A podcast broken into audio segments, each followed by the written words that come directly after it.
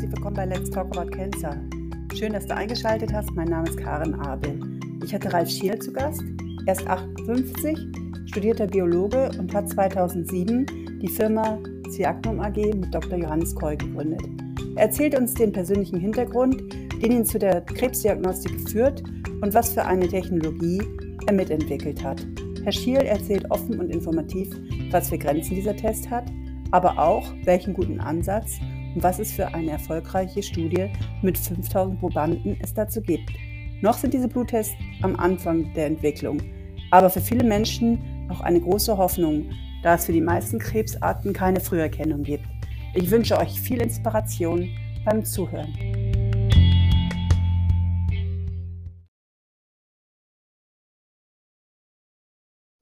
Herzlich willkommen bei Let's Talk About Cancer. Schön, dass du eingeschaltet hast. Ich habe heute einen ganz besonderen Gast, über den ich mich sehr freue. Ich möchte erst mal bitten, dass er sich selbst in seinen eigenen Worten vorstellt und dann sprechen wir weiter. Herr Schiel? Ja, mein Name ist Ralf Schiel. Ich bin 58 Jahre alt, verheiratet, zwei Kinder. Und ähm, ja, gerade wenn wir jetzt hier auch über das Thema Krebs reden, ähm, vielleicht ein bisschen was zu meinem beruflichen Werdegang. Ich habe in Darmstadt Biologie studiert und ähm, vielleicht das, was mich ähm, ein bisschen auszeichnet, eigentlich direkt nach meinem Studium angefangen, mich selbstständig zu machen, sehr schnell meine erste Diagnostikfirma gegründet und ähm, bin jetzt, ja, kann rückblicken auf 30 Jahre Be äh, Berufserfahrung im Bereich klinische Diagnostik, was mir natürlich auch geholfen hat, bei unserem aktuellen Produkt ein Krebstest anzubieten oder zu entwickeln. Ja, danke. Genau, das ist das Stichwort, ähm, Krebstest. Ich bin in einer Frauenzeitschrift auf Sie gestolpert, was ich schon mal positiv finde, dass das Thema Krebs in einer normalen Zeitschrift auch erörtert wird. Aber was mich total wirklich im wahrsten Sinne des Wortes umgehauen hat, ist, dass Sie einen Blut, äh, Bluttest entwickelt haben, der mehrere Krebsarten im Vorstadium schon erkennen kann. Was das im Einzelnen heißt, darauf wollen wir jetzt genau eingehen, weil das ist jetzt natürlich ein Schlagwort. Erzählen Sie doch einfach, was hat Sie dazu bewogen, Ihre Firma zu gründen und da auch genauer zu forschen? Und dieses Produkt haben Sie ja auch bereits auf den Markt gebracht und dann wollen wir auch noch genauer darauf eingehen, aber später erst. Also erstmal Firmengründung, dass Sie die DED hatten, es muss dann Bluttest äh, entwickelt werden. Gut, das ist eine sehr persönliche äh, Entscheidung gewesen. Ich habe, äh, mein Vater ist an Krebs erkrankt und ähm, ich habe über einen Geschäftspartner damals von Herrn Dr. Koy gehört. Und der Geschäftspartner meinte, oh, er glaubt, dass er wirklich eine ganz wichtige Entdeckung gemacht hat. Und das war für mich der Grund zu sagen, Mensch, ich versuche da mal Kontakt aufzunehmen. Vielleicht hat er ja irgendwie einen Tipp, ähm, der meinem Vater helfen könnte. Und so haben wir uns dann relativ ähm, kurzfristig verabredet und das, was Herr Koy damals erzählt hat, hat mich so fasziniert, dass ich gesagt habe, oh Mensch, ich wäre da irgendwie gerne dabei. Lass uns mal gucken, wir da vielleicht irgendwie eine Basis finden, um da was Großes draus zu machen. Wir haben dann angefangen, 2005 war das schon, uns in der Mittagspause zu treffen. Er war zufällig auch in einem Darmstädter Unternehmen tätig. Ähm, wir haben dann erste Ideen entwickelt und dann die Chance erkannt, dass wir seinen Marker TKTL1 nutzen können, um da eine Diagnostik aufzubauen. Also genau das, mit dem ich mich auch vorher ähm, in meiner Firma beschäftigt habe. Und ähm, deswegen haben wir zusammen Ende 2007 eine Firma gegründet und arbeiten jetzt ja 16 Jahre lang an diesem Thema also doch ziemlich lange. Aber Herausforderung war eben nicht nur einen normalen Bluttest anzubieten, sondern entstanden ist eine ganz neue Technologie, die auch die Voraussetzungen mitbringt, wirklich mit einer guten Genauigkeit jetzt Diagnosen zu stellen. Ja, und darüber habe ich gelesen. Und äh, was ich ganz interessant finde und was, was auch ein großes Thema ist, es gibt ja fünf, fünf Krebsarten, wo es eine Frühdiagnostik gibt in Deutschland. Aber Sie sagen, das wusste ich auch nicht, es gibt über 300 Krebsarten. Ich dachte, es gibt nur 150. Und ähm, Ihre Idee war also, einen Bluttest zu entwickeln, um möglichst viele Krebsarten vorzeit zu entdecken. Wie viele sind das und wie kann man sich das vorstellen? Hm. Also ja, das ist so ein bisschen eine Definitionssache, um jetzt mal aufzuklären, warum schwanken diese Zahlen so. Ähm, je nachdem, wie man, ob man jetzt ja zum Beispiel ein kleinzelliges Lungenkarzinom, großzelliges Lungenkarzinom als eigene Tumorart äh, bezeichnet, kommt man auf, auf Zahlen mehr als 100 oder bis zu 300 verschiedene Tumorarten. Ich glaube, das ist aber auch nicht entscheidend. Ähm, mein, die, es gibt da schon sehr, sehr viele Tumorarten, die ganz, ganz selten vorkommen, ähm, so dass es da eigentlich auch gar, vielleicht gar nicht so entscheidend ist, da einen Tumortest zu entwickeln. Ähm, aber tatsächlich ist es so, mit diesen fünf Früherkennungsmaßnahmen, die etabliert sind, können wir nicht mal 50 Prozent aller Neuerkrankungen detektieren. Und ähm, deswegen haben wir eine Screening-Lücke, die es zu schließen gilt. Und die kann man nicht schließen, indem man für jede Tumorart ein eigenes Verfahren entwickelt. Ich halte ähm, derzeit auch viele Vorträge und bringe dann das Beispiel, naja, wenn wir auf dem Weg die 50 häufigsten Tumorarten detektieren wollten, müsste man sich fast jede Woche einen Termin beim Arzt ähm, vereinbaren, was natürlich vom Handling nicht ginge und alle auch von den Kosten gar nicht möglich wäre. Deswegen gibt es eigentlich eine natürliche Anforderung, dass wir ein Verfahren entwickeln für alle Tumorarten. Und da kommt das Problem, man sagt, na, ist das überhaupt möglich, so einen gemeinsamen kleinsten Nenner zu finden, der bei allen Tumorarten nachweisbar ist? Das könnte vielleicht noch funktionieren, obwohl das ist so eine Besonderheit, dass wirklich auch diese Tumore sich sehr stark unterscheiden. Aber die andere Anforderung wäre, dass dieser Marker nicht auch bei gesunden Prozessen eine Rolle spielt. Und da sagt eigentlich die Schulmedizin, das wird es nie geben. Einen spezifischen Marker nur bei Tumorerkrankungen und dann auch noch bei allen Tumorarten. Und ähm, das war die große Herausforderung. Und wenn ich Ihnen jetzt verrate, wie wir das ge gelöst haben, dann werden Sie vielleicht lächeln. Das geht mir zumindest auch bei meinen Vorträgen so, wo dann viele sagen, ja, eigentlich ja ganz einfach. Ähm, wir nutzen zwei Biomarker, TKTL1 und DNase X. Ich glaube, es ist nicht entscheidend, wie jetzt der Name ist. Aber das Besondere an den beiden Markern ist, dass sie universelle Prozesse abbilden, die bei allen Tumorarten vorkommen. Und zwar auch in erhöhten Konzentrationen. Und ähm, der Trick, um da jetzt eine spezifische, tumorspezifische Aussage zu treffen, ist, gibt ähm, ein System, was genau ganz spezifisch Tumorzellen erkennt. Heute schon. Und nicht nur heute, sondern seit sehr vielen Jahren. Und das ist unser Immunsystem. Und das Immunsystem besteht ja aus vielen unterschiedlichen Zellen, die sich auch alle unterscheiden, andere Aufgaben haben. Und eine Gruppe, sogenannte Makrophagen, die haben die Aufgabe, im Körper zu patrouillieren und genau Tumorzellen aufzuspüren. Und wenn eine Zelle, ist ja, auch eine Tumorzelle ist eine körpereigene Zelle, wenn die spezifisch erkannt wird, dann wird die durch eine Phagozytose, also so eine Art Fressattacke, beseitigt.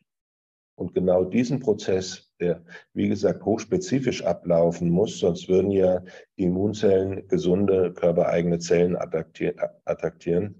Ähm, diese Immunzellen werden von uns untersucht, indem wir nach einer Blutentnahme, wo wir diese Zellen dann auch finden, in die Zellen reinschauen und gucken, was haben die eigentlich gefressen. Und wenn wir dann erhöhte Konzentrationen dieser beiden Marker nachweisen können, die in allen Tumorzellen in erhöhter Konzentration vorkommen, können wir eine ziemlich zuverlässige Aussage treffen, dass ähm, ein Tumor vorliegt. Wir sprechen dann aber auch nicht von einer Tumordiagnose. Das kann der Test nicht. Ähm, er hat auch ein weiteres Problem, wie immer im Leben, ähm, dass er zwar, wir können zwar Verdacht aussprechen, praktisch für alle Tumore, aber wir können nicht lokalisieren. Das heißt, wenn wir einen Verdacht aussprechen, ist es notwendig, dann über bildgebende Verfahren ähm, den Tumor zu bestätigen, beziehungsweise auch den Verdacht zu bestätigen und im Falle eines falsch positiven Befundes auch äh, den Verdacht auszuschließen. Ja, für mich als Krebsbetroffene würde ich sagen, das ist das geringere Übel, ähm, weil das wissen Sie ja selbst. Ich bin ja an Lungenkrebs erkrankt und das ist ja auch so eine Tumorart, die meist dann erkannt wird, wenn es zu spät ist. Ich bin ja auch durch eine Metastasierung diagnostiziert worden. Mhm. Äh, also da war der Prozess umgekehrt. Deswegen würde ich sagen, ähm, her mit dem Test für, alle zukünftigen, weil ich kann ja auch für uns junge Menschen sprechen. Äh, die, wir werden ja immer jünger. Äh, ich kenne so viele junge Menschen, die an Krebs erkrankt sind. Also wenn die von den Mütter, wenn die von diesem Test hören, also wir würden es ja auch unseren Kindern gerne weitergeben für die Zukunft.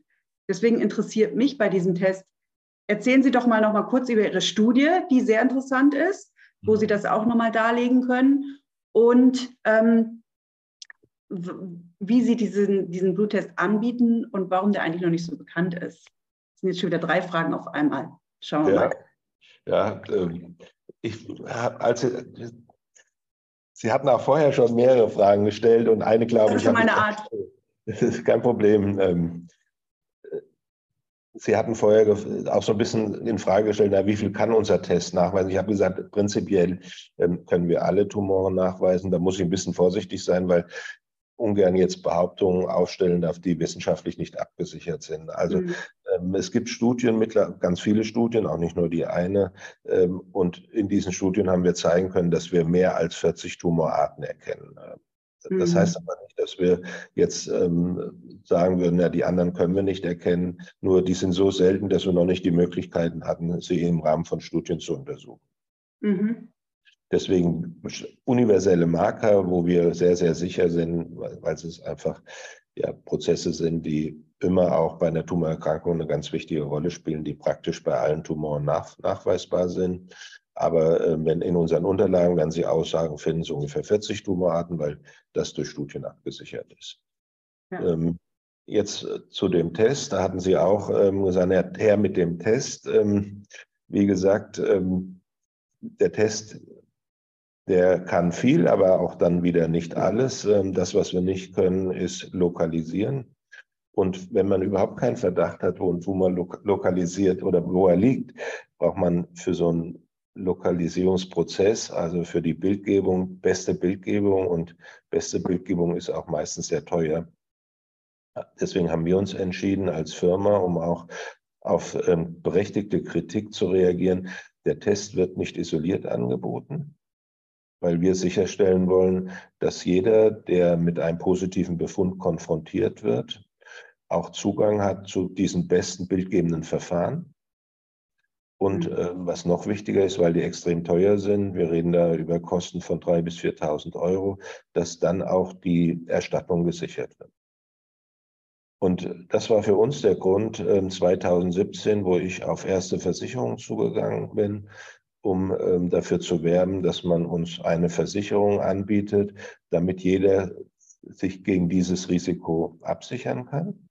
Und mhm. da bin ich sehr froh und dankbar, dass das bei, bei der Hanse Merkur Versicherung auf ja, fruchtbaren Boden ge, ähm, gestoßen ist, die dann wirklich auch sehr interessiert waren und mit uns ähm, die letzten sechs Jahre dieses Produkt dann entwickelt haben. Das heißt, wenn jemand diesen Test nutzen möchte, muss er eine Zusatzversicherung abschließen, ähnlich wie so eine Zahnzusatzversicherung. Und diese Versicherung, die ermöglicht dann einmal im Jahr diesen Test durchzuführen. Anschließend, wenn der Test wirklich mal einen Verdacht aufzeigt, diese bildgebenden Verfahren zu nutzen und drumherum haben wir da auch noch ein, ein ganz wichtig, das ist auch wichtig, ein enges Betreuungspaket, sodass niemand alleingelassen wird, gerade in der Phase, wo man dann doch vielleicht mit dem positiven Befund ähm, etwas verunsichert ist, weil Krebserkrankung ist natürlich eine ernstzunehmende Erkrankung. Bin ich mir nicht sicher, ob ich alle Fragen beantwortet habe. Okay, das war eine, aber das macht nichts. Ich, ich, äh, kurze Frage habe ich mich dazu noch. Ähm, ist es flächendeckend in Deutschland? Ja, nicht nur in Deutschland. Ähm, wir sind auch im Ausland aktiv. Wir haben ähm, vor ein paar Wochen eine Zulassung für den indischen Markt bekommen. Wir, es laufen gerade ganz spannende Studien in China. Ähm, also wir wollen, unser Ziel ist schon, den Test sogar weltweit anzubieten. Zurück zu Deutschland. Wir bauen hier gerade ein Netzwerk auf von Arztpraxen, mit denen wir zusammenarbeiten als Blutentnahmestelle. Und ähm, da haben wir im Moment ungefähr 80, knapp 80 Praxen, sodass ein Kunde, der versichert ist, über ein Kundenportal und seine Versicherungsnummer ähm, prüfen kann, wo die nächste Blutentnahmestelle für ihn ist, kann sich online sofort einen Termin buchen ähm, und dort zur Blutentnahme gehen.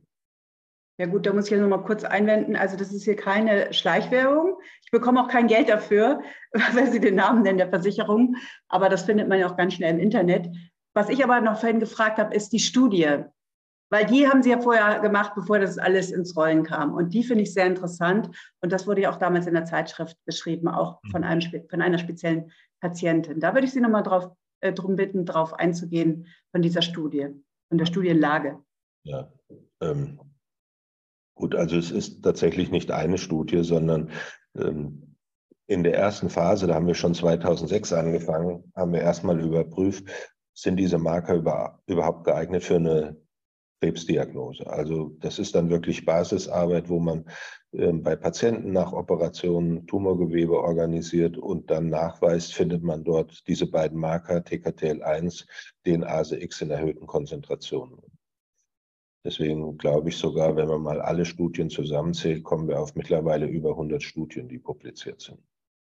Ähm, wenn, als wir das nachweisen konnten, haben wir ähm, die Marke erstmals in der Technologie eingesetzt. Und da ist so die erste Frage, erkennt dieser Test dann einen Krebskranken als positiv beziehungsweise einen gesunden als negativ? Da gibt es ganz viele Studien. Da haben wir ähm, Partner in Tübingen, allein in Tübingen mittlerweile, ähm, glaube ich, 670 Probanden mit einer nachgewiesenen Krebserkrankung in den Studien, die publiziert sind, ähm, wo wir zeigen konnten, dass wir so ungefähr neun von zehn Krebserkrankungen erkennen. Das ist so das, was man in der Diagnostik als Sensitivität bezeichnet. Ähm, wie zuverlässig ist ein Test, um wirklich einen Kranken als krank zu erkennen? Das ist ziemlich gut. Ähm, also andere Verfahren, auch bildgebende Verfahren, ähm, kommen an solche Werte fast nicht ran. Also von daher sind wir da sehr zufrieden. Das Entscheidende ist aber vielleicht auch für, für viele Laien ein bisschen überraschend. Viel, viel wichtiger ist ähm, die Kenngröße Spezifität. Und die gibt an, wie häufig ist ein Test bei positiven, äh, bei gesunden positiv kommt diese Problematik dann, ähm, jemand, der gesund ist, mit dem positiven Befund konfrontiert, wird verunsichert. Und das sollte möglichst äh, gering sein oder möglichst selten vorkommen, wenn es wirklich ein falsch positiver Befund wäre. Und das war auch die Krux, ähm, eben diese neue Technologie zu entwickeln, um genau das zu verhindern. Und da hilft uns diese exakte Erkennung der Makrophagen, also dieser Immunzellen, um zu entscheiden, ist es eine entartete Tumorzelle oder ist es keine. Und nur dann wird gefressen und nur dann können wir diese Marke auch nachweisen. Ähm, und diese, diese Fragestellung wird dann in einem anderen Studiendesign überprüft, wo man wirklich in große Kohorten von Gesunden geht. Haben wir in Darmstadt erstmal eine kleine Vorstudie gemacht mit 2000 Probanden und die Studie, die Sie ansprechen, ähm, war dann die Folgestudie am UKE mit 5000 Probanden. Wir haben diese 2000 ähm, Probandenstudie hier durchgeführt, weil wir sicher sein wollten, dass wirklich auch alles funktioniert, haben die Grenzwerte nochmal die Abläufe ähm, überprüft, weil so eine Studie, die Sie dann beauftragen an ein Institut wie oder eine Klinik wie das UKE, da haben Sie als Firma auch keinen Einfluss mehr. Deswegen war es uns so wichtig, das vorher abzusichern. Wenn diese Ergebnisse schlecht gewesen wären, wären die auch publiziert worden. Und ähm, deswegen war das natürlich für uns schon auch ähm, ja, ein Projekt, wo wir ein bisschen nervös waren, weil da unsere ganze Arbeit von abhängig war, dass wir da auch gute Ergebnisse erzielen. Und die haben wir tatsächlich erzielt. Also wir sind sogar mittlerweile so, dass wir sagen, boah, die Ergebnisse sind besser als erwartet. Ähm, es waren insgesamt 5000 Probanden und von den 5000 Probanden waren über 4800 negativ, so wie erwartet. 150 Probanden waren positiv und ähm, die sind dann alle äh, mit, dem, mit dem MRT und mit einer PET-CT-Untersuchung überprüft worden.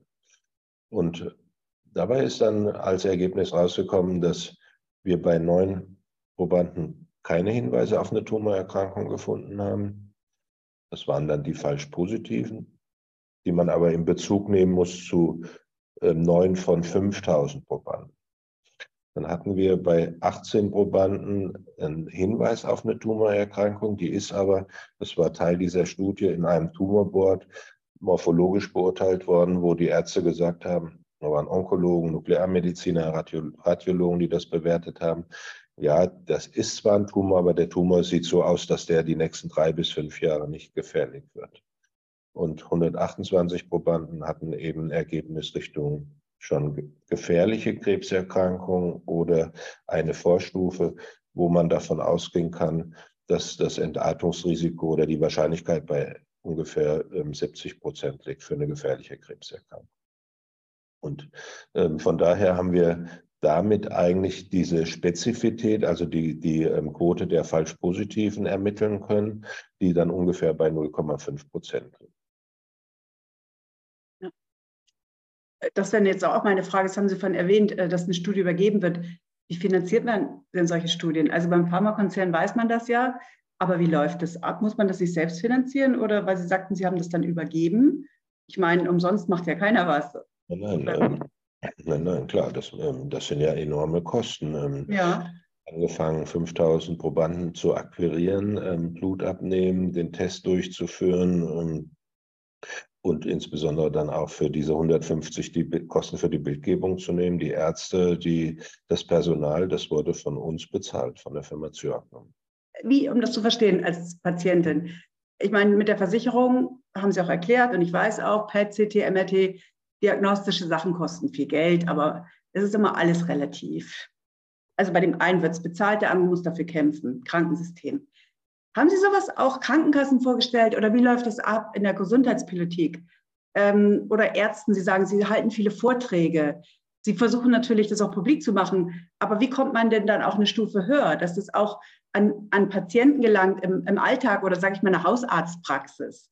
Weil da wäre es ja quasi für die Zukunft eigentlich am bedeutungsvollsten. Ja, also mein, eigentlich ist das, das, was Sie ansprechen, ist ja dieser Status, dass es übernommen wird in die ähm, Erstattung der gesetzlichen Krankenkassen. Ja. Und das sind Prozesse, kann Ihnen das am, am ähm, Beispiel der Mammographie auch ein, ein, mittlerweile etabliertes Verfahren, das ja von der gesetzlichen, auch der privaten Kranken Krankenkasse natürlich erstattet wird.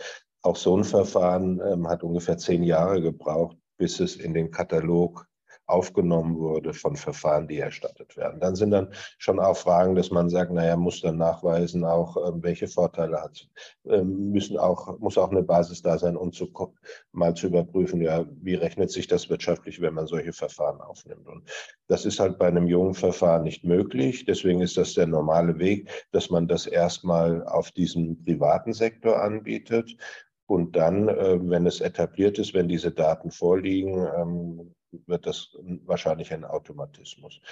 Der, der Herr Sauter von, der, äh, von unserem Partner Hanse Merkel, der hat da ein schönes Beispiel gebracht. Zum Beispiel die ersten ähm, Herztransplantationen wurden auch erstattet von den privaten Krankenkassen.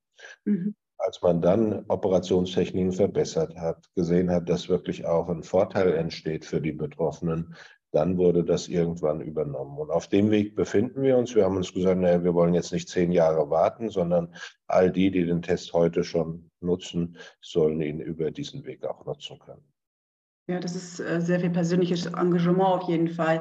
Und wahrscheinlich wird da auch äh, kontinuierlich weiterentwickelt, der Test, vermute ich mal, oder? Sie sind ja weiter an der Forschung. Ist ja nicht so, Sie werden ja auch mehr Produkte haben. Darüber haben wir noch gar nicht gesprochen oder nur die, dieses eine? Oder geht es? Ja, also, ähm, Schwerpunkt Blut.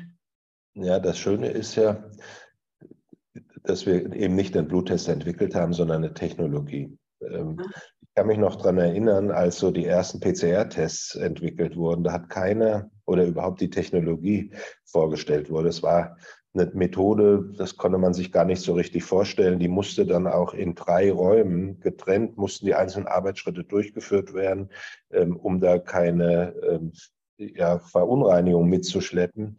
Ähm, da war überhaupt nicht erkennbar, was für eine Bedeutung diese Technologie 30 Jahre später mal hat. Ähm, heute ähm, kennt es jeder durch die Covid-Infektion ähm, oder die Covid-Pandemie.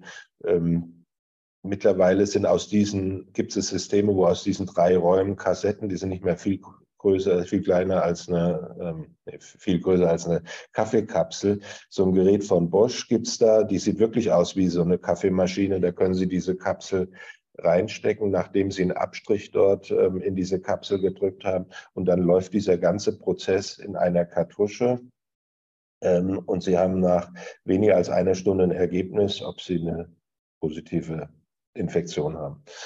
Und da sehe ich natürlich auch jetzt, wenn wir hier so eine ganz neue Technologie haben, was da an Potenzial möglich ist. Ja. Was ich aber gerade vor dem Hintergrund onkologischer Fragestellungen so spannend finde, die Ursache für eine Krebserkrankung ist immer eine Mutation. Aber wir haben in unserem Körper ja ständig Mutationen. Und solange das Immunsystem stark genug ist und alles funktioniert, werden diese Zellen, die dann mutiert sind, aus denen sich potenziell eine Tumorerkrankung entwickeln könnte, beseitigt. Irgendwas dann nicht funktioniert, dann entsteht eine Krebserkrankung. Von daher könnte man eigentlich schon auch fordern oder, oder ableiten, dass ähm, Krebs eine immunologische Erkrankung ist. Und da sehe ich so große Chancen. Wir nutzen eine ganz spannende Messmethode für unser Verfahren. Das nennt sich Flowzytometrie, bei der wir in einer Minute 600.000 Immunzellen auf acht Eigenschaften screenen können. Ja. Und wenn wir jetzt ähm, gerade auch ähm, im Rahmen dieser Zusatzversicherung diese Verläufe vorliegen haben, also mal wirklich ähm, Kunden ein Jahr im Jahr wieder und vielleicht fünf, sechs Jahre, und das dann abgleichen mit jemandem, der nach sechs Jahren tatsächlich einen Tumor entwickelt hat, werden wir, und so bereiten wir die Daten heute schon, schon auf, dass das analysierbar ist, hoffentlich Hinweise finden, was hat sich eigentlich ähm, bei dem Krebspatienten verändert im Immunsystem, dass da eine Erkrankung entstanden ist, die wir bei den Gesunden ohne Krebserkrankung nicht erkennen. Und da erhoffe ich mir, dass wir vielleicht sogar noch einen Schritt nach vorne rücken. Im Moment können wir ja nicht Krebs verhindern, sondern nur so rechtzeitig erkennen, dass idealerweise durch eine Operation der Tumor komplett zu beseitigen ist und damit beste Heilungschancen bestehen. Das ist ja eigentlich das Ziel einer Früherkennung. Das ist ja. auch das, was wir bei der Koloskopie machen. Ähm, dort wird ja nicht nach Krebs gesucht, sondern nach diesen Darmpolypen, die potenziell sich so verändern können, dass daraus eine Krebserkrankung entsteht. Wenn ich die rechtzeitig erkenne und sie dann beseitige, ist die Gefahr gebannt. Ich kann nie mehr einen Darmkrebs entwickeln. Und ähnlich bei Hautkrebsscreening. Ähm, auch da eine auffällige Veränderung wird einfach weggeschnitten und damit ist ähm, keine Gefahr, dass daraus noch eine Krebserkrankung entsteht. Und genau das ist das Ziel, was wir auch verfolgen, in dieser Vorphase Krebsvorstufen zu erkennen, sind dann Tumore, die noch lokal wachsen, die auch nicht gefährlich sind, um sie durch eine Operation zu beseitigen, sodass wir tatsächlich Krebs, äh, versuchen, Krebserkrankungen zu verhindern. Aber ähm, das ist noch keine Prävention. Also besser wäre ja vielleicht rechtzeitig zu erkennen, das Immunsystem hat eine Schwäche, die die Entstehung von Krebs fördert und dann zu intervenieren, dass man eine Krebserkrankung in der Entstehung verhindern kann. Das ist super spannend, ja. Überhaupt das Immunsystem, genau. Und äh, wissen ja, die Immuntherapie zielt ja auch, wenn es schon zwar zu spät ist, in Anführungsstrichen darauf ab. Aber das ist ja super spannend. Also das interessiert mich ja sehr. Ist ja auch fast schon ein ganzheitlicher Ansatz irgendwie. Sehr gut. Also da forschen Sie jetzt weiter. Das freut mich. Also es freut mich ähm, für die Zukunft, sage ich mal, für alle, die nach uns kommen, ähm, weil es wirklich ein sehr, sehr wichtiges Thema ist. Und Sie wissen es ja selber, Krebs wird nicht weniger werden. Ne? Also. Nein, es ist eine furchtbare Erkrankung. Ähm, mhm. Auch das, ja, das war wirklich auch für mich prägend. Ähm, es sind ja lange Zeiträume, wo Patienten dann auch ähm, kämpfen. Und ähm, bei meinem Vater war es auch so, ja, fand ich so schade. Der hat auch wirklich so unglaublich viel gearbeitet in seinem Leben. Also es war so, dass er samstags sowieso immer gearbeitet hat. Auch jeden Sonntagmorgen habe ich ihn eigentlich in Erinnerung, dass er ähm, zu Hause gearbeitet hat und hat auch meine Mutter immer so ein bisschen vertröstet, ja, dann, wenn er Richtung Rente geht, dann kann er all das nachholen, ähm, was er, was eben zu kurz gekommen ist. Und ja, dann war, war die, lag die Krebserkrankung schon vor und ähm, es war ein Lymphom, das das Immunsystem geschwächt hat. Also er konnte dann auch gar keine Reisen mehr machen, zumindest nicht in südliche Gefilde, weil er sofort mit einer Klimaanlage anfällig war für Infektionen. Und ähm, ja, von daher hat es mich tatsächlich sehr geprägt und deswegen ist es für mich auch nicht hier ein normaler Job, sondern so eine Studie durchzuführen mit 5000 Probanden, das war eine unglaubliche Anstrengung, auch für uns, ähm, das zu begleiten. Ähm, aber wir können jetzt auch rückblicken und stolz sagen, allein mit dieser Studie haben wir ganz vielen Menschen das Leben gerettet. Ja. das Dann, ist, ja, Entschuldigung. Ja, das ist ja, das können ja nicht viele in ihrem, Job, in ihrem Job behaupten. Von daher ähm, ist es kein gewöhnlicher Job. Und dann kann man auch sagen, naja, 17 Jahre ist eine lange Zeit, aber letztendlich hat es sich auch gelohnt. Ja, Sie setzen sich für andere ein, aber ähm, ich hoffe auch, dass Sie ein bisschen auf Ihre Work-Life-Balance achten. Sie haben das gerade von Ihrem Vater erzählt. Arbeiten Sie nicht so viel, auch wenn es für einen guten Zweck ist, aber denken Sie bitte auch an sich, weil das ist, glaube ich, auch Stressfaktor, ist ja auch schon vieles äh, bekannt, wie das auf das Immunsystem oder auf unsere Gesundheit wirken kann. Also von dem her. Ja, ich rede mir ein, schöne Zeit. Ist, ich rede mir ein, das ist positiver Stress und der ist nicht. Ja, schön. ja. Das habe ich auch schon oft gehört. Ist sicherlich auch so, aber trotzdem. Das ist ja hoffentlich auch die Zukunft, dass die Leute sich alle nicht mehr überarbeiten. Ähm, aber das ist wieder ein ganz anderes Thema. Ja, haben Sie doch was zu sagen? Also vielen Dank erstmal schon von mir an dieser Stelle. War sehr spannend und auch gerade mit diesen persönlichen Erfahrungen, was Sie erzählt, berichtet haben. Ich freue mich, dass Sie sich auch, die Zeit genommen haben, weil es wirklich sehr wichtig ist, ähm, von dieser Möglichkeit zu berichten. Und ich wünsche Ihnen auch ähm, noch viel Erfolg, auch bei den neuesten Forschungen. Mm, ich verlinke mal Ihre Seite. Sie haben ja bestimmt auf Ihrer Homepage so die aktuellen Studien oder was Sie so bearbeiten oder was Neues auf den Markt kommt, wird da wahrscheinlich veröffentlicht, vermute ich mal, oder? Ja, das ist so. Ja. Aber jetzt habe ich wieder zehn Dinge auf einmal gesagt. Jetzt sagen Sie doch noch mal bitte kurz zum Abschluss. Möchten Sie noch was sagen? Möchten Sie noch was von Ihrer Seite aus loswerden, was Ihnen sehr wichtig ist, auch gerade an die Krebspatienten gerichtet? Oder? Naja, ähm, vielleicht dann doch noch mal ein Appell. Ähm, das ist, ja, es ist tatsächlich ist mir eben erst so bewusst geworden, wo Sie gesagt haben, ähm, ähm, wir machen hier keine Schleichwerbung. Klar, ich wenn ich jetzt hier für den Test werbe, ist es natürlich auch so, dass wir als Firma damit Umsatz machen. Müssen wir auch, weil wir haben 17 Jahre nur Geld investiert, um das auf diesen Stand zu bringen. Aber eigentlich geht es mir da gar nicht drum. Was wir ganz häufig an Rückmeldungen bekommen, ist, ja, ich will das gar nicht wissen als mhm. Patient. Deswegen ähm, sagen, nee, ich lasse mich nicht testen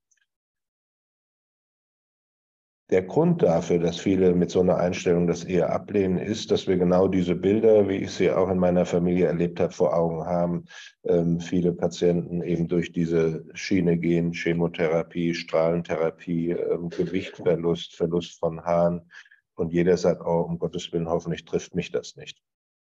Das Ziel dieser Früherkennung ist aber genau das zu verhindern. Also wenn und deswegen ist dieses Programm, finde ich, auch so, so schön. Äh, wir können einmal im Jahr testen und damit wird die Wahrscheinlichkeit, dass aus einem Tumor eine gefährliche Krebserkrankung unentdeckt entsteht, das ist ziemlich ausgeschlossen. Und wenn man das mal verstanden hat, ähm, ich glaube, das nimmt diese Angst, äh, so eine Entscheidung zu treffen, ich schließe mich so einem Programm an. Und ehrlich gesagt, tatsächlich, wenn man dann das erste Mal testet, ist es schon ähm, ein gewisses Risiko da, weil es könnte ja sein, dass wir zu dem Zeitpunkt, wo wir testen, schon eine weit vorangeschrittene Krebserkrankung vorliegen haben. Das ist unwahrscheinlich. Auch deswegen, so wie Sie es vorher mal mit einem Satz gesagt haben, die Symptome, die kommen eigentlich erst dann, wenn der Tumor schon metastasiert hat oder streut. Und wenn er in der Phase entdeckt wird, ist es dann leider zu spät. Das heißt, wenn jemand heute gesund ist und keine Symptome hat, ist es unglaublich oder sehr, sehr unwahrscheinlich, dass schon eine gefährliche Krebserkrankung vorliegt. Beim ersten Mal ist trotzdem noch ein Restrisiko da. Aber wenn ich ab dann einmal jährlich teste, dann sind wir sehr sicher, dass wir einen Tumor so rechtzeitig erkennen, bevor Chemo, Strahlentherapie, Behandlung überhaupt notwendig wären, ähm, sodass dann als ähm, ja, Intervention, Operation gute Chancen bestehen, wirklich auch ähm, geheilt zu werden und damit zu verhindern, dass der Tumor weiter unentdeckt sonst wachsen würde und sich tatsächlich zu einer gefährlichen Krebserkrankung entwickeln. Also deswegen da nochmal drüber nachdenken an alle, die sich damit, ähm, ja, die das für sich äh, abklären. Da muss da keine Angst vor haben. Es ist, glaube ich, ein viel, viel größerer Nutzen, als zu sagen, nee, ich will es gar nicht wissen. Ja, kann ich auch nur unterschreiben. Wir hatten im Vorgespräch auch schon darüber gesprochen. Aber wie gesagt, wenn ich bedenke, von uns Betroffenen, ähm, jungen Betroffenen, äh, Familie, Kinder, also da sind wir, glaube ich, dankbar für so einen Bluttest. Und äh, ich denke, da werden auch einige sehr dankbar für diese Informationen sein. Dann kann ja jeder selber entscheiden. Gut, dann bedanke ich mich ganz herzlich für das Gespräch. Weiter so und ähm, Vielen Dank. Ja, auch von meiner Seite. Vielen Dank. Alles Gute Ihnen. Danke.